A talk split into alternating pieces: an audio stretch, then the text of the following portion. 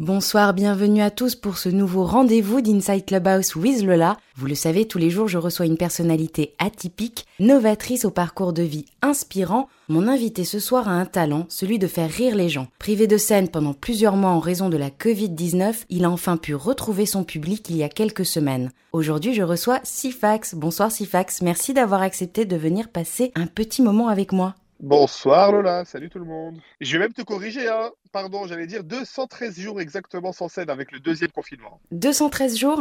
Ouais, on a compté, on a compté, on a compté, t'as vu, on était tellement pressés que c'était cool. Avant de démarrer, je rappelle que seule la première partie, c'est-à-dire la partie interview, est enregistrée avec l'accord de mon invité. Donc n'hésitez pas, vous qui êtes dans l'audience, à lever la main à la fin de notre entretien pour monter on stage et poser toutes vos questions. Yeah. Ça y est, hein, tu, tu viens de descendre de stage, là t'es en forme, hein, mon Sifax.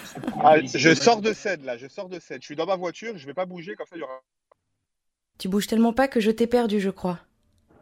Ah, attends deux secondes. Euh, Ah, je suis passé sur le kit main libre de la voiture.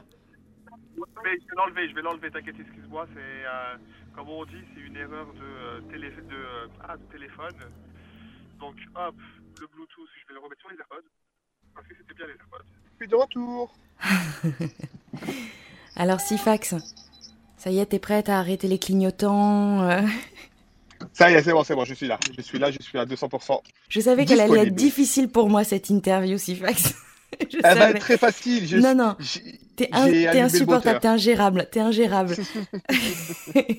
Comme, comme sur la scène, comme sur la scène. Bon, Sifax, tu nais au début de l'année 1987 au Lila, au sein d'une fratrie de quatre garçons. Il est comment le petit Sifax qui grandit dans cette famille unie et complice? Bah, je vois que tu es prête pour ma fiche Wikipédia, ça fait plaisir. C'est ça? Je, je suis, je vais très bien. J'ai, j'ai eu de, une très belle enfance entourée de frères euh, et de parents euh, somptueux et somptueuses. Et euh, non, non, très très cool. Après, euh, bon, comme j'ai, j'ai- comme j'étais le deuxième et que le troisième il est arrivé genre un an après moi, j'ai pas été le, le petit dernier très longtemps, donc j'ai pas été très gâté. Mais à part ça, tout va bien, tout va bien. Alors justement, tu es le deuxième dans l'ordre d'arrivée et très tôt, un peu plus que les autres, tu as un grand besoin d'affection et tu recherches constamment à attirer l'attention. Ouais, en volant les euh, rations nutritionnelles de mon petit frère qui avait plus de, qui avait de plus belles parts que moi. Donc euh, c'était d'abord comme ça, après en essayant euh, d'essayer d'attirer la galerie, mais jamais en faisant des trucs de spectacle et tout, hein, plus vraiment euh, en essayant de montrer que j'étais intelligent. J'ai une petite anecdote hein, que je raconte très peu, mais à trois ans, je savais parfaitement, je dis bien parfaitement lire et écrire, et genre trois quatre ans, j'étais toujours, toujours, toujours devant des chiffres et des lettres, tous les jours. D'accord Et ça, ça vient de quoi? Je sais pas, c'était, euh, il fallait que je sois, je savais qu'il fallait que je sois intelligent pour euh, avoir l'attention de mes parents, donc euh, j'ai été intelligent de mes 3 à mes 8 ans et après c'était la dégringolade. Et alors, justement, à l'école, t'es euh, t'es plutôt un très bon élève jusqu'à la cinquième. Alors, il se passe quoi en cinquième? L'adolescence? Alors presque, la cinquième, je la finis parfaitement, je suis le premier de la classe, tout va bien. Euh, c'est en quatrième en fait où je vais dans un collège euh, semi-privé parce que ma mère veut euh, m'envoyer dans une dans une école qui cartonne mieux, enfin qui va mieux et tout. Et sauf que l'école privée, gosse un peu de riche, tout ça, je découvre la vie, je découvre des petites soirées, je découvre des sorties, euh, patinoires, les soirées, enfin les soirées, les après-midi, after school et tout. Je découvre les filles, je découvre plein de choses et, et ouais, du coup l'école passe vite au second plan cette année-là. Je fais, c'est un fiasco. Et euh, ma mère me réenvoie en école publique l'année d'après. Alors, en préparant cette interview, j'ai été très surprise. Tu m'as confié qu'avec les copains, t'étais euh, plutôt un suiveur qu'un leader. Et donc, c'est un mythe, l'humoriste désopilant qui enchaîne les gags depuis sa plus tendre enfance. Euh, je pense qu'il y en a beaucoup. Après, moi, effectivement, j'ai toujours été le suiveur. J'ai jamais été le meneur d'un groupe. J'ai jamais été le plus marrant. J'ai jamais été le plus doué au sport. J'ai jamais. Mais j'ai toujours été un suiveur. J'ai, je disais, je disais jamais non à toute proposition. Euh, bouger dans tel endroit pour faire ci, aller faire un sport ou un foot ou un machin de quoi. J'ai été vraiment un suiveur exceptionnel et j'ai jamais été leader de quoi que ce soit. Euh, j'ai, mais par contre, euh, bizarrement, et voilà, les, mes amis d'enfance du quartier m'appellent souvent un petit peu l'escroc, l'escroc de la cité. C'est parce que vraiment, genre, j'étais le plus nul au foot ou presque et j'ai quand même joué en quatrième division, en CFA. Pareil, j'ai jamais été le plus marrant du groupe et je suis humoriste, genre, je vis de mon métier et ça se passe très bien pour moi et je travaille avec de grands humoristes et tout et personne comprend. Mais en fait, j'ai appris que euh, le talent, c'est une chose, mais le travail va au-delà du talent. Quelqu'un qui travaille plus, on va prendre l'exemple d'Olivier Giroud. Hein. Olivier Giroud, c'est pas le talent footballistique, mais il travaille tellement, il a une grosse mentalité que euh, bah, il en est où il est. Et je suis un peu le Olivier Giroud de l'humour, on peut dire ça aussi. Ouais, alors ça, tu nous en reparleras tout à l'heure. Après le bac, hein, tu t'inscris en BTS négociation et relations clientèle. Et là, tout ne se passe pas comme prévu, voire pas du tout comme prévu. Au mois de décembre, tu as une assez mauvaise surprise. Ouais, euh, j'ai eu mon bac euh, au mois de juillet, un petit 11,72 après l'épreuve au rattrapage. Euh, j'ai même pas dit à ma mère, j'ai même pas dit à ma mère que je passais le rattrapage. hein, j'ai dit à ma mère direct, eu 11,72, j'étais pas loin de la mention. Euh, au mois de décembre, j'ai reçu euh, un courrier de l'Académie de Créteil qui euh, m'ont annoncé qu'ils me retiraient mon bac pour suspicion de fraude. Ça, c'est quelque chose que je raconte sur scène, mais techniquement, il y avait un analbac dans les toilettes que j'ai emprunté et que beaucoup d'élèves ont emprunté du coup. Et euh, bah, tous les tous les élèves qui ont emprunté ces toilettes, ils ont eu la note de zéro éliminatoire en éco droit et ils se sont fait retirer le bac. Quel connard j'étais d'avoir caché cet analbac dans les toilettes quand même. T'as même pas pu négocier. Euh, non, on a été, en- on a, on a, on a posé des recours, on a même été au tribunal et tout, mais euh, à partir du moment, ils étaient vraiment, ils sont vraiment stricts l'académie et euh, la justice par rapport à ça. C'est pas, c'est pas comme un meurtre ou autre. Si on n'arrive pas à prouver que t'es coupable, bah t'es innocent. Là, c'est si on n'arrive pas à trouver le coupable, bah c'est tout le monde qui est coupable, tu vois. Parce qu'on pouvait tous être complices, comme pouvait y en avoir que deux, que quatre, et on est quand même 14 à avoir été euh, euh, destitués de ce bac. Alors c'est à ce moment-là que tu te lances sur YouTube avec des vidéos humoristiques. Il y en a même une, une parodie qui fait le buzz. Raconte-nous. Pardon, tu m'as dit, il y en a même une, une parodie, oui. Non, il ne faut pas se concentrer sur la route. J'ai bien compris que tu étais dans ta voiture, mais tu te concentres. Ah non, je, je, je, je, je ne conduis pas. pas. C'est en fait c'est le réveil qui a sonné euh, pour me dire euh, attention Clubhouse le- Lola, mais euh, je, fais que je suis déjà chez Clubhouse. Donc, donc le réveil je le coupe, voilà. Je ne conduis pas.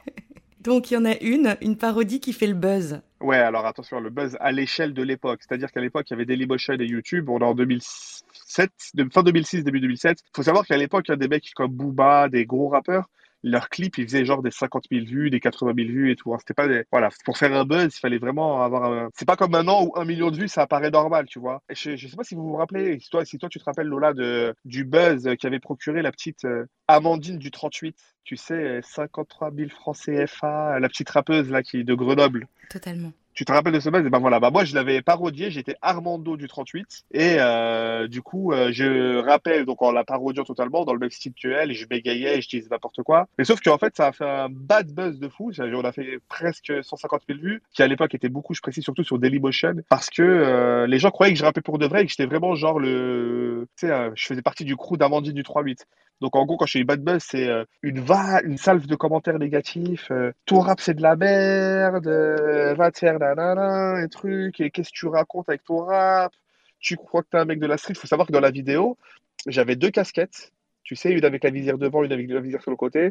J'avais deux paires de lunettes de soleil, une très droite et une tordue. Euh, j'étais vraiment en mode anonyme, tu vois. Pas du tout beau gosse, le gros kéké, le gros kéké euh, Tunique 208 euh, néon euh, dans sa voiture. Et j'avais un costume, tu sais, avec une cravate parce que je sortais du travail. À l'époque, j'étais euh, réceptionniste dans un hôtel et je sortais en costume du travail et c'était trop marrant. Donc les réseaux sociaux sont devenus incontournables aujourd'hui si l'on veut se lancer. Avec la mauvaise expérience que tu as eue, la montée de violence qu'il peut y avoir, on parle de plus en plus de cyberharcèlement.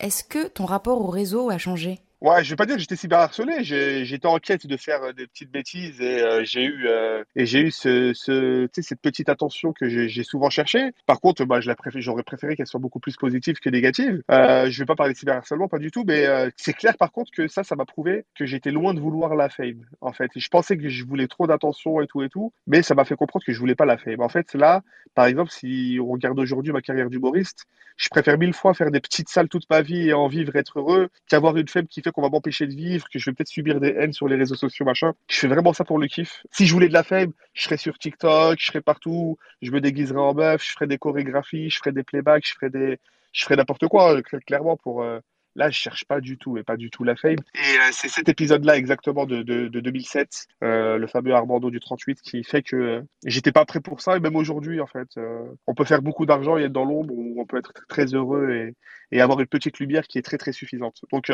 je ferai des vidéos YouTube, je mettrai des sketchs sur Internet, tout ça, tout ça, mais sans avoir un côté pro, tu sais, machin. Bien sûr, si demain je fais un Montreux, un Jamel Comedy Club ou autre, ça fait partie du métier. J'irai et, et j'essayerai de tout casser, mais euh, j'en ai pas du tout l'obsession. Je, serai invité, j'irai. Je serai pas invité, ben j'aurai aucune frustration ou aucune rancune. Au mois de juin de la même année, tu décides de partir pour Londres. Tu y resteras deux ans. Deux années durant lesquelles tu tiendras un bar et tu deviendras commercial pour un tour opérateur japonais. Ce que l'on peut retenir de ton parcours, et on le verra euh, d'autant plus par la suite, c'est que le contact humain, c'est essentiel pour toi. Ouais, toujours dans cette, euh, dans ce besoin de, d'un peu de reconnaissance, d'un peu d'attention, d'un peu de machin. Euh, je sais que je vais travailler en voyant les gens. Donc, ça aurait pu être vendeur, ça aurait pu être. Bah, j'ai choisi le milieu de l'hôtellerie, du tourisme et tout ça, hein, mais ça aurait pu être plein de choses. Et euh, clairement, clairement, clairement, euh, j'ai euh, ce besoin de parler à des gens, d'être devant des gens, de sourire, de. Ouais, c'est un. C'est vraiment un. Je me vois jamais, jamais. Tu peux me donner tout l'argent du monde, j'irai jamais derrière un bureau, euh, téléphoner à des gens ou écrire des mails. Vraiment, pour tout l'oseille du monde, je le fais pas, quoi. Tu rentres en France en 2009, ta maman qui s'est remariée te propose de travailler dans l'hôtel de ton beau-père, hein, qui se trouve dans le 9e arrondissement de Paris. Et puis comme tu as la bougeotte, tu pars en 2011 rejoindre ton frère en Algérie où tu gères un restaurant. L'expérience tourne court puisqu'un an après, tu es de nouveau en France. Ouais, elle tourne courte parce que en fait le restaurant est un tel succès qu'en un an je, je revends mes parts dix fois le prix de ce que j'ai investi. Puis l'Algérie c'était pas pour moi. L'Algérie c'est un très bon pays euh, pour y faire de l'argent et pour y vivre tu de, de façon posée. T'as une famille ici. Franchement, je me faisais clairement, je peux dire, je me faisais des petites couilles en or Oh, à l'échelle algérienne. Je parle. Tu sais là en Algérie quand le SMIC il a 200 euros et que tu touches 2000 euros, c'est un exemple. Euh, t'es t'es vraiment comme un roi, t'es vraiment comme un roi. Elle tourne courte parce que je revends les parts de que j'avais et je me casse en fait tout simplement parce que j'aspire à euh, voyager, ce que j'ai fait après, euh, et ce que j'avais commencé à faire avant aussi. J'aspire à voir du monde, j'aspire à faire plein de choses. Alors cette interview aurait pu s'appeler Les mille et une vies de Sifax. On est en 2012, tu ne sais plus trop de quoi tu as envie. Ta maman encore, qui est directrice d'une auto-école, te propose de devenir moniteur de conduite et ça tu en parles dans ton spectacle. Ouais, je parle des anecdotes que j'ai eues euh, avec mes élèves. hein. J'ai eu des élèves exceptionnels pendant presque 6-7 ans. Euh, ouais, fin 2012, début 2013, elle parle de ça quand je rentre d'Algérie. Euh, je fais ma formation qui dure un an. Je suis diplômé en 2014. Euh, et j'enchaîne hein, pendant 6 ans d'auto-école où euh, j'ai un nombre incroyable d'anecdotes. Je me dis, je vais écrire un livre, un livre sur les perles de l'auto-école, un truc dans le genre et tout. Et en fait, finalement, euh, bah, tu vas peut-être y venir sur mon, parcours, mais finalement, il y a un événement dans ma vie qui fait que je me lance dans le stand-up. Et ce que j'avais prévu de faire en livre, bah, ça, devient peut-être parmi mes premières blagues de stand-up. Le parcours semble long dans ton cas avant la grande révélation. Tu te maries en août 2016, divorce en avril 2017, et c'est après ce mariage express, au moment de la séparation, que qu'a eu enfin le déclic. Ouais, le déclic, c'est d'abord le crise. Alors, je sais pas si c'était une crise de divorce ou une crise de la trentaine, franchement, je pourrais pas te dire. Mais euh, à 30 ans, enfin, euh, je divorce en 2017, j'ai 30 ans, euh, je décide de faire du golf, je décide de faire de la bachata, de la kizomba. Enfin, je décide de vivre, je décide de faire tout ce que j'ai envie de faire ou tout ce qui va, tout ce que, tout ce qui m'est passé par la tête ces dernières années ou ces derniers mois. Et euh, je fréquentais le milieu du stand-up, c'est-à-dire je fréquentais des amis humoristes euh, bien avant que moi je devienne humoriste. Et euh, je les voyais, je les ai vus évoluer, je les ai vus grandir. J'ai vu des humoristes qui aujourd'hui sont des, très grosses têtes du stand-up. On parle de Seb Melia, on parle de Fari, on parle de Romain Frissinet. Je les ai vus moi en 2012, 2013, 2014. Incroyable, tu vois, c'était des débutants, ils testaient des blagues. Chacun a évolué à son rythme, plus vite, moins vite que d'autres. Mais au final, il y a eu ensuite euh, des potes que je connaissais depuis une dizaine d'années qui se sont lancés, comme Certes Mathurin. euh, et j'ai vu leur évolution et je me suis juste dit pourquoi pas moi? Le stand-up, ça a commencé à partir de là, c'est pourquoi pas moi? Pas pourquoi pas moi, je sais que je vais réussir, pourquoi pas tenter des petites blagues, voilà, faire des petites caves, faire des petits comédie clubs, faire des petits cafés-théâtres. Pourquoi pas, pourquoi pas essayer? Et c'était vraiment juste un petit pari comme ça de base. Alors, je comprends bien l'idée du maintenant ou jamais, mais l'humour, le stand-up, euh, c'est quand même pas la voie de la facilité. Toi qui, d'après tes confidences, euh, n'étais pas le mec le plus marrant de la bande de potes, faire rire euh, un public sur scène, l'idée, ça t'impressionnait pas du tout? Euh, non, je suis vraiment. euh, alors, je sais pas si c'est un, si, si j'ai un, un esp- je suis un peu inconscient ou si c'est un peu euh, un espèce de culot que j'ai ou autre, mais euh, le ridicule ne tue pas. C'est quelque chose que pour lequel je crois fortement. Et euh, ensuite, euh, j'ai bidé. hein, on a, on a tous bidé quand on a commencé sur scène, mais moi j'ai bidé pendant quasi un an. hein, Ma première année, elle était très très dure. Ça m'a fait. En fait, ça, m'a- donné de la force. En fait, moi, le fait que je bide, c'est pas quelque chose qui fait dire il faut que j'abandonne, il faut que j'arrête. C'est quelque chose qui me fait dire non, non, mais c'est pas normal, je suis pas moins bête, enfin, je suis pas plus bête, pardon, je suis pas moins intelligent, je suis pas moins bosseur, tout le contraire. Donc, euh, c'est que je dois, c'est que je dois m'y prendre autrement, c'est que j'aime chercher des solutions, j'aime trouver des solutions, euh, j'aime comprendre pourquoi ça va pas, etc. Je, j'insiste, j'insiste, j'insiste. Et petit à petit, bah, tu progresses, hein, tu pratiques, tu pratiques, tu pratiques, tu deviens un tout petit peu meilleur, un tout petit peu meilleur, un tout petit peu meilleur. Euh, j'ai trois ans et demi de stand-up, donc j'en suis encore à la phase où j'apprends beaucoup de choses et que je débute. Mais voilà, j'ai quand même cette chance d'avoir un spectacle. Euh, j'ai pu, j'ai pu faire jusqu'à jusqu'à présent quatre dates, je les ai toujours faites complètes parce que aujourd'hui j'ai la chance de d'enchaîner les plateaux quasi tous les soirs et je sais que pendant 5, 6, 7 minutes, j'ai des petites histoires qui euh, plaisent au public et qui font qu'ils ont la curiosité d'en savoir plus sur moi, donc ils viennent souvent me voir en spectacle, euh, ou qu'ils ont envie en tout cas de me voir en spectacle. Et, et voilà, en fait, c'est le, le, le, pari. Le pari de Rapidement, tu remplis les salles, mais contrairement à ce que tu aurais pu croire, en fait, c'est que le monde de, le, monde de l'humorisme, de, de l'humorisme, oh excusez-moi, de le monde de l'humour euh, ne s'improvise pas. Enfin, faire rire, euh, c'est une vraie discipline. Oh mon Dieu. C'est une vraie discipline, ouais, les disciplines, yes. En fait, euh, c'est une vraie discipline, mais justement, la première année, je l'avais pas du tout, cette discipline. J'avais écrit mes petites blagues sur un cahier, j'avais récupéré mes anecdotes d'auto-école, etc., etc. Et euh, j'ai jamais fait un cours de théâtre jusqu'à maintenant. Hein. J'ai jamais fait un cours de théâtre, j'ai jamais fait un cours d'impro. Et euh, j'ai vraiment encore, encore, encore appris sur le tas. Mais par contre, par contre, j'ai été voir, j'ai été voir et j'ai été prendre conseil auprès, mais vraiment d'une centaine de personnes qui sont dans le milieu. Hein. Dès que je rencontrais un auteur, dès que je rencontrais un metteur en scène, dès que je rencontrais un producteur, dès que dès qu'il y avait des humoristes, je posais des questions, je posais des questions, je posais des questions. J'ai bouffé de la théorie, euh, mais je, je, si je fais pas de théâtre et si je fais pas de cours d'impro et ce genre de choses, c'est pas euh, ni par prétention ni par quoi que ce soit, c'est vraiment pour garder, et je dis pour garder ce côté naturel sur scène. Quand je suis sur scène, il n'y a rien qui est joué. Je suis sur scène et je raconte des choses. Et tout ce que je fais quand je bouge, quand je fais de l'act-out, c'est-à-dire que je fais des mimiques, de la gestuelle, il n'y a rien de théâtral. C'est Sifax qui fait et rien d'autre. Et c'est pour ça, en fait, que je veux pas faire de théâtre ou d'impôt. Tout ce que je fais, c'est naturel. Et je veux que ça soit naturel. Je veux, je être le plus spontané, le plus euh, Sifax possible, en fait. En 2018, tu crées le Golden Comedy Club. Raconte-nous un peu. Sifax? J'étais en train de parler en but, autant pour moi. Euh, je disais oui, je le co-crée, je le co-crée, hein, je le cofonde avec euh, mon euh, pote Abdelaris que j'embrasse. En fait, je suis dans ma phase hein, de début 2018 où j'ai pas encore commencé le stand-up et où je connaissais déjà un petit peu le milieu du stand-up pour avoir écumé mes potes et avec mes potes tous les comédie clubs, dont le Panama Café, etc. Et je sais que pour me lancer, il y a le regard des autres, il y a la petite compétition, il y a plein de choses. Et il faut aller gratter aux portes, il faut les frapper aux portes pour jouer, pour jouer. Mais pour jouer, il faut être bon.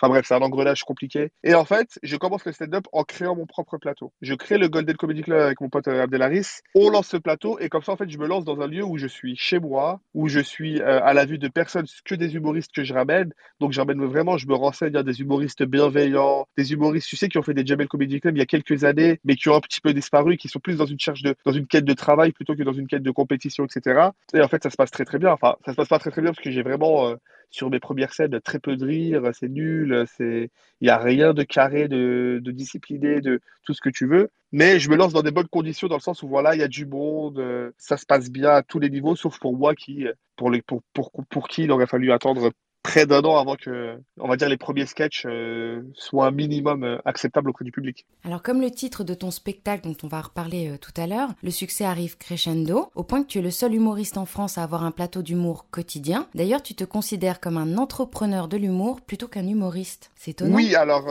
je me considère comme un humoriste avant tout, mais je me considère bien évidemment pas que comme un humoriste. Donc, je suis un entrepreneur du spectacle. Donc, en fait, il y a beaucoup, beaucoup d'humoristes quand ils débutent, mais quand je dis beaucoup, c'est quasiment tout le monde, hein, quasiment. Quand ils débutent, ils créent leur propre plateau. Tu sais, ça, c'est la sécurité pour avoir l'assurance hebdomadairement de jouer une fois par semaine ou tu sais un jeudi ou un vendredi sur deux. C'est pour jouer un minimum parce que c'est dur d'aller taper aux portes, c'est dur d'aller demander eh, fais-moi jouer, eh, fais-moi jouer, fais-moi jouer. Donc quand tu débutes, il n'y a pas mille solutions. Soit tu fort très vite, on te fait jouer, ou soit tu as ton propre plateau et en fait avec ton propre plateau, et eh ben, tu fais des échanges de bons procédés avec les copains. Ah, tu as un plateau, un plateau, bah vas-y, viens, viens, je te mets une date et tu me mets une date, etc. etc. Donc moi j'ai créé mon petit plateau comme ça. Et aujourd'hui, le fait le succès du Golden Comedy Club hein, sur Billet Réduc, on est le plateau d'humour, on est le Comedy Club, le plateau d'humour, le mieux doté de tout billet réduc. Billet réduc, c'est la première plateforme de, billetterie en France. C'est incroyable. Tout marche bien. On joue dans des toutes petites caves, on joue dans des plus grandes salles. C'est toujours la même ambiance, c'est toujours le même délire, c'est convivial pas de méchanceté, le public. C'est vraiment une autre ambiance. Et, euh, et, oui, je suis le premier humoriste et je suis encore le seul humoriste de France. Euh, je sais même pas si je pourrais dire d'Europe ou du monde à avoir un plateau d'humour tous les soirs. Et quand je dis un plateau d'humour, c'est il peut y avoir deux sessions dans la journée, il peut y avoir trois sessions dans la soirée. Et euh, le samedi, on va jouer de 15h à minuit toutes les heures ou à 1h du matin toutes les heures. Enfin, je suis vraiment le seul au monde à avoir créé ça, sans avoir un comédie club à proprement parler. Tu vois ce que je veux dire? Alors, avant de continuer notre interview, je rappelle juste aux personnes qui sont dans l'audience que dans quelques instants, à la fin de notre entretien, elles pourront nous rejoindre on stage pour te poser des questions. Depuis le mois de septembre, tu as monté ton spectacle Crescendo, dont on parlait à l'instant, où tu dévoiles ton enfance, ta relation à ta maman ton métier de moniteur d'auto-école. Qu'est-ce qui généralement inspire tes sketchs? Ma vie. En fait, c'est très très simple. Tous mon spectacle, c'est ma vie. Et c'est ma vie avec un peu d'extrapolation, etc. Mais c'est ma vie, c'est mes anecdotes, c'est mon enfance, c'est euh, ma vie de lycéen, c'est ma vie avec mes premières copines, c'est euh, mon métier de moniteur auto-école, c'est euh, mon nouvel an 2019 qui était une soirée antillaise absolument euh, oufissime. Et c'est prochainement dans la, dans la réécriture du spectacle, parce que, comme je l'ai dit, j'ai fait quatre dates entre septembre et octobre. Je l'ai lancé, mais il y a eu le confinement, donc on a été recoupé. Euh, là, il y a une petite partie du spectacle qui va disparaître et qui va laisser place à un autre événement de ma vie. C'est lycée. Entre guillemets, la douille, on va dire ça, la douille, hein, que j'ai pu mettre euh, à un homme politique très, très, très célèbre, hein, je... qui lui a coûté une trentaine de milliers d'euros. Voilà, j'en dis pas plus, hein, ça tease un peu le spectacle. Mais, euh, mais voilà, c'est encore une histoire folle. Et pour l'instant, c'est que ma vie. Et quand j'aurai plus rien à dire sur moi, j'irai faire de l'humour sur plein d'autres choses, euh, la politique, l'observation, les situations de la vie quotidienne et tout. Mais pour l'instant, c'est que, que, que ma vie. Et alors, justement, est-ce que tu as des tabous en humour? Euh, je sais pas si je pourrais dire si j'ai des tabous. Euh, je parle pas que de tout, je parle, pas de tout parce que forcément je suis encore euh, dans une phase assez jeune de mon stand-up. Euh, je pense pas que j'ai des tabous. Il hein. faut vraiment me voir euh, dans les comédie clubs ou quand je suis le MC, le maître de cérémonie. je, peux clasher. Tu sais, il y a toujours de l'amour, il y a jamais de méchanceté, mais je peux clasher à tout va. Hein. Origine, culture, tenue vestimentaire, machin. Il y a que le physique qu'on fait pas. Après, il n'y a pas de tabou. Maintenant, il y a beaucoup de choses que je fais pas encore. Donc voilà, je, sais que je fais pas des trucs un peu trop euh, trash, trop vulgaires. J'aspire vraiment à toucher le public le plus large possible. C'est pour ça que je fais de l'humour familial. En parlant de moi, c'est que de l'autodérision, que de l'autodérision. Donc forcément, forcément, c'est euh, ça va attirer beaucoup plus de monde. Il n'y a pas de vulgarité, j'ai pas de tabou, mais il n'y a pas de, il y a pas de vulgarité. Il n'y a pas un gros mot qui sort de ma bouche euh, dans mon spectacle, etc. Pourtant, il y a, on me dit souvent, ah t'es hard avec le public, ou ah t'es chaud, ou ah t'es hardcore, ou ah t'es trash mais pas trash dans la vulgarité, trash dans euh, je pas allé loin dans la vanne, tu vois. En raison de la pandémie, tous les théâtres ont dû fermer leurs portes. Comment s'est passée cette période pour toi? C'était plutôt euh, déprime ou à l'inverse, elle a été source de créativité? Ah, c'est aucun des deux, franchement. Il n'y a pas eu de déprime parce que euh, je suis un privilégié et que j'avais assez d'économie pour vivre tranquillement mon confinement et, et etc., etc. Bien sûr, il y a eu la déprime dans le sens où dégoûté de pas faire de pas, pas jouer, pas monter sur scène, etc., etc. Ça m'a rongé, ça a rongé, ça a rongé. mais on s'est bien occupé. Il y a eu Clubhouse, il y a eu quelques petites sorties. Productivité zéro. Euh, franchement, euh, productivité. Je me suis mis en tête des projets. Bah, je vais les monter. Bah, d'ailleurs, je tourne, je tourne quatre, euh, quatre pilotes, quatre pilotes, hein, quatre épisodes de mon émission de télé à partir du 20, du 20 juin là, donc dimanche 20 juin. Dont Lola, tu sais très bien, on peut un petit peu le dire que tu seras l'une des chroniqueuses de l'équipe. Et donc il va y avoir une émission de télé, donc quatre épisodes. Après, on propose ça à Kev Adams, on voit s'il aime, il aime pas, s'il y a moyen de vendre ça à une télé, à une, à une, radio ou à quelque chose. Et puis, si on voit que nous, on a déliré, mais qu'on n'achète pas, et eh ben, on continuera à faire ça, on mettra ça sur YouTube. Voilà, mon délire, c'est de, enfin, mon, mon truc, c'est vraiment de créer ce truc pour délirer, pour qu'on kiffe. Si je passe une heure à rigoler sur un format qui ressemble un peu à TPMP et à Click, on mélange tout ça. Euh, ça peut faire quelque chose de lourd. Et puis voilà, euh, au niveau des invités, euh, les quatre premiers épisodes, on a Kev Adams, on a Dino Arial, on a Paul Mirabel. On va avoir aussi, hein, elle était là, je ne sais pas si je la vois. Oui, elle est là, Jeanne, et Jeanne Siofachin. Jeanne Siofachin, qui sera notre seul, invité qui ne sera pas humoriste. Mais bon, comme il y a beaucoup de choses à dire sur les zèbres, et peut-être beaucoup de blagues aussi à faire sur les zèbres et sur les HPI, ça va être très drôle. Mais on va aussi surtout faire en sorte que tous ceux qui sont familiers au monde de l'humour puissent aussi apprendre ce qu'est ce un zèbre et, euh, et un HPI. Et puis euh, voilà, tu vois, on va recevoir Kev Adams, franchement. Qui rêverait pas d'avoir Kev Adams dans une émission? Alors depuis un peu moins de 15 jours, tu as repris le chemin de la scène, retrouvé le public. C'est impressionnant de reprendre. On se sent pas un peu rouillé? Plus que 15 jours, on a repris le 15, euh, le 15 mai, donc ça va faire bientôt un mois, trois semaines là.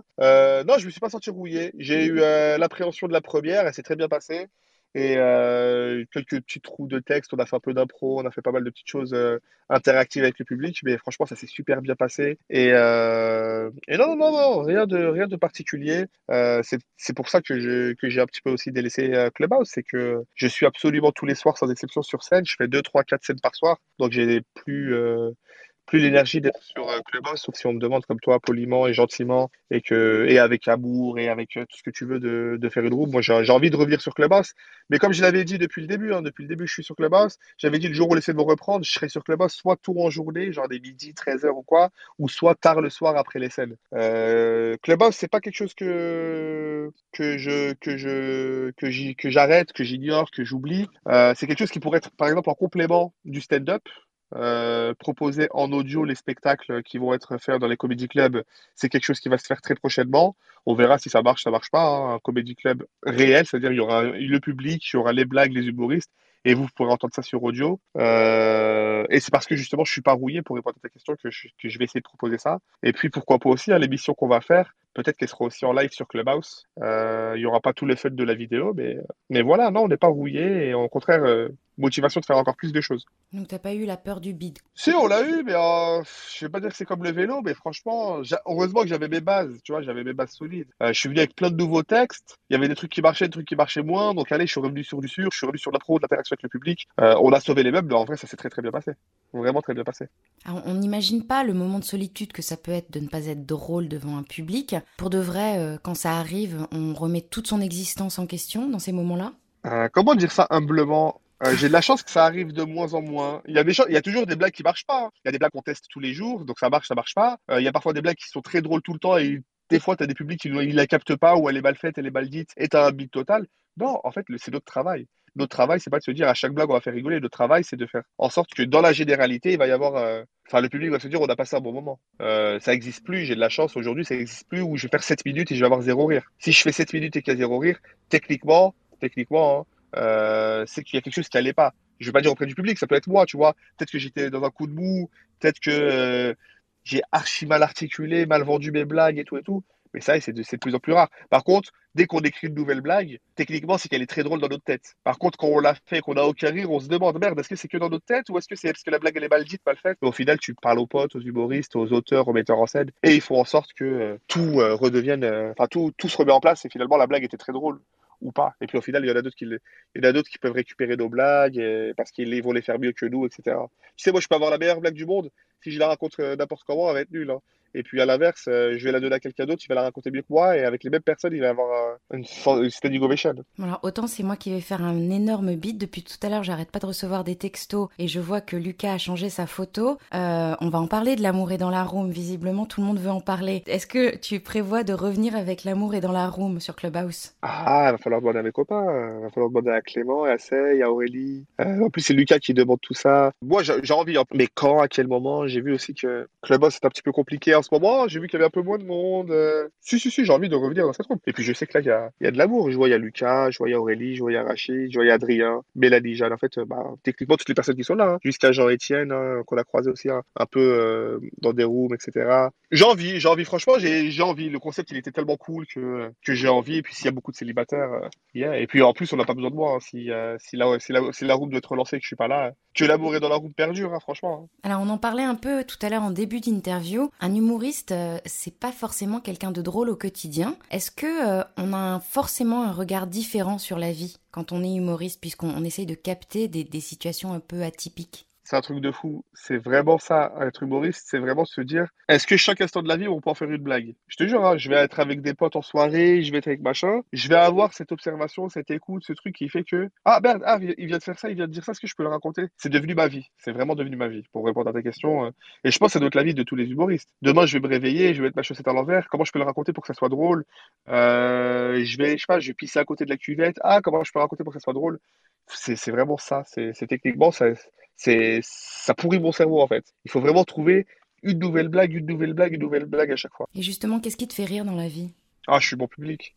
Je suis difficile, mais je suis bon public. C'est, bizarre à dire. C'est-à-dire que quand une blague est marrante, je vais rigoler fort et tout, machin et tout. Si ça me fait rire, si c'est mon délire, j'aime l'humour noir, j'aime, tout type d'humour. Franchement, ça peut me faire très très rire. Ah, par contre, quand c'est nul, je suis difficile. hein. Quand c'est nul, c'est genre, en gros, dès que j'ai, voilà, si dans les, dans la première minute ou les deux premières minutes, t'as eu du mal à me faire rire ou quoi, je vais avoir du mal à rigoler, que ce soit 5 minutes, 10 minutes ou une heure si c'est un spectacle. C'est quoi mon type d'humour? J'aime tout. Franchement, j'ai pas un type d'humour particulier. Euh, j'ai des humoristes qui me, qui m'animent, qui font vraiment rire, que, que je vois au quotidien, que je fréquente au quotidien. Euh, je l'ai dit tout à l'heure, des Seth Melia, des Roman Fressinet. Euh, Kev Adams, faut le voir, faut pas le voir qu'à la télé. À la télé, c'est grand, grand public, famille, tout ça. Faut aller voir Kev Adams au, fridge. Il, en met plein la gueule à Gad Elmaleh, il en met plein la gueule à... Tu sais, c'est pas du tout le même humour quand tu es dans un comédie club devant 50, 60, 70 personnes et quand tu es à la télé devant 3 millions de personnes où tu peux pas froisser les gens, etc., euh, etc. C'est quelque chose d'exceptionnel, franchement. Il en faut peu pour me faire rire. À partir du moment où c'est bien fait, tu peux facilement me faire rire. Et que ce soit en soirée ou, euh, ou vient si tu es humoriste. Et si tu pouvais passer une soirée dans la peau d'un autre humoriste, ce serait qui? Une soirée dans la peau du... Ah putain. Euh, bonne question. Ça pourrait être... Euh, euh, ça pourrait être Roman Fressinet, juste pour être dans son cerveau, pas dans sa peau, dans son cerveau. Ou ça pourrait être... Je crois Kev Adams, parce qu'il ah, il... il vit très très bien, il vit très très bien. Il doit faire beaucoup de soirées, il fait beaucoup de teuf. Et il bosse beaucoup et il mérite en fait tout son temps libre parce que je vous jure, hein, vous, je, le, je, je, travaille avec lui dans le sens où je, le fréquente de près ou de loin au quotidien, je suis tous les jours en contact avec lui et tout. Et le mec, c'est un acharné, c'est un acharné. Et, euh, le soir, dès qu'il n'y a plus rien, bac, ça part en détente et tout, c'est vraiment cool. Et euh, c'est, c'est les rigolades entre amis, entre humoristes, entre machins. Il est, il est cool, il donne de la force à des débutants il a un comédie club exceptionnel et il va accorder à des humoristes de faire leur première scène au fridge et tout. Franchement, je, c'est vraiment, c'est vraiment la belle surprise. Tu sais, quand faut être honnête, hein, euh, Kev Adams, on n'a pas tous une superbe image de lui en tant qu'humoriste parce qu'on le, on va le cataloguer parce qu'il a fait de l'humour pour les jeunes, pour les ados, pour ceci ou pour cela. Mais humainement, c'est la plus belle des surprises. Franchement, avec Gad, euh, euh, qui lui, depuis depuis que je l'ai rencontré la première fois il y a trois ans euh, au Panama Café et qui m'avait accordé une heure et demie, deux heures à nous parler à moi et des humoristes débutants pendant deux heures de stand-up, de conseils, de machin, alors que le mec, voilà, et, il gagne je ne sais combien et il est mille fois occupé. Enfin, tu peux avoir de belles surprises. À l'inverse, tu vas avoir des humoristes qui, pas plus, qui vont péter plus haut que leur cul alors qu'ils font, ils ont fait trois bonnes scènes dans leur vie et tout. Et c'est pour ça que c'est très, très, très, euh, c'est très, très, très intéressant ce milieu, c'est qu'il y a de tout et, euh, je, je, suis tellement ouvert, je dis tellement tout, je sais même pas si je réponds à tes questions, Lola, en fait. Mais si, totalement. La première question euh, que j'ai pu te poser en te croisant, est-ce que ça aide d'avoir de l'humour pour draguer les filles? Ouais, clairement. Alors, je vais pas parler pour moi, je vais parler de ce que je constate en général. Clairement, hein, on le voit que l'humour, à la fin, ça joue beaucoup. On, se montre, nous, entre humoristes. Hein, tu sais, les petits DM qu'on reçoit. C'était trop marrant, c'était trop drôle. Là, j'espère bien te revoir à de ces en dehors d'un comédie club, euh, à ceci, à cela. Euh, ouais, c'est clairement, clairement ça aide. Hein. Et quand tu vois les humoristes qui reçoivent ça, physiquement, tu sais, tu te retournerais pas. Hein. Euh, Lola, si tu les voyais dans la rue, euh, c'était comme Ayana Komura. Hein. C'est pas Ayana Komura, il n'y a aucun mec qui se retourne et qui va la regarder, tu vois ce que je veux dire. Bah là, c'est pareil. C'est c'est le succès qui te rend beau, c'est le fait de faire rire les gens qui va te rendre plus beau, plus belle. Moi, ça va, je considère que je suis un petit peu au-dessus de la moyenne quand même. Je suis pas dégueulasse, je suis pas un beau gosse non plus. Je suis pas Adrien ici présent, par exemple. Tu vois, je suis pas le prototype du blond beau gosse impeccable. Mais en tout cas, ce qui est sûr, c'est que euh, si j'étais pas concentré, moi j'ai vraiment le taf en moi, tu sais, je suis vraiment un bosseur du matin au soir, je suis entre la billetterie, tu sais, je te dis, je fais tout, jusqu'à aller même placer les gens euh, dans le comédie club, propre, tu placer les chaises, machin, tout, tout, tout, je suis vraiment pour que tout soit carré. J'ai pas le temps de, de m'éparpiller et tout, mais si j'étais un peu euh, plus léger et si je déléguais mon taf et que j'avais plus de temps libre et que je m'occupais entre guillemets un peu plus des, des filles qui me contactaient ou autres, j'aurais pas cette progression que j'ai je parle humoristiquement, hein, on parle pas de notoriété ou autre, parce que j'en suis très loin, et je la cherche pas vraiment, mais vraiment, scéniquement parlant, si j'avais profité de tous les petits messages qu'on m'avait envoyés pour aller euh, faire mes petites affaires avec toutes ces filles-là, là, euh, il y aurait zéro progression et, clairement, je serais encore loin du compte. Sifax, on va, on va laisser les personnes monter on stage, mais juste avant, tu vas me dire en quoi, euh, à quoi les gens peuvent s'attendre en allant voir ton spectacle Crescendo. En fait, je pense que si on parle pour ceux qui sont sur Clubhouse et ceux qui sont dans cette room, bah, ils, vont, ils vont avoir euh, peut-être une bonne surprise euh, dans plein de choses parce que je me révèle vraiment, hein, je révèle vraiment mon histoire, mon passé et pas mal de choses et, euh, je parle vraiment, comme je l'ai dit, beaucoup, beaucoup de moi, c'est beaucoup d'autorision. Donc ils vont vraiment rigoler et passer un bon moment et me découvrir encore plus humainement parce qu'on m'a découvert humainement sur Clubhouse, mais y a, je pense qu'il y a d'autres moyens de me découvrir humainement. Et à l'inverse, celles et ceux qui ne me connaissent pas, auront cette euh, surprise négative ou positive, hein, parce qu'une surprise n'est jamais que positive, euh, n'est pas toujours que positive, pardon, euh, auront cette, cette surprise de se dire qu'il peut exister des personnes avec des vies loufoques en fait. J'ai vraiment eu une vie what the fuck, j'ai envie de dire. Merci Sifax d'avoir passé du temps avec moi. Merci à tous d'avoir été présents. Retrouvez toutes les dates de Sifax sur son profil et ses réseaux sociaux. N'hésitez pas à suivre les personnes on stage et autour de vous. Je ne le répéterai jamais assez, l'essence même de Clubhouse, c'est l'échange et la collaboration. Vous pourrez écouter le replay de l'interview d'aujourd'hui grâce au lien qui se trouve dans ma bio ou dans le descriptif du club. D'ailleurs, n'hésitez pas à vous abonner. Quant à nous, on se retrouve demain à 21h. Je recevrai Emma Almé avec qui nous parlerons de mode, de morphologie et d'Almé Paris qui habille les femmes du 36 au 54. Allez, bonne soirée à tous.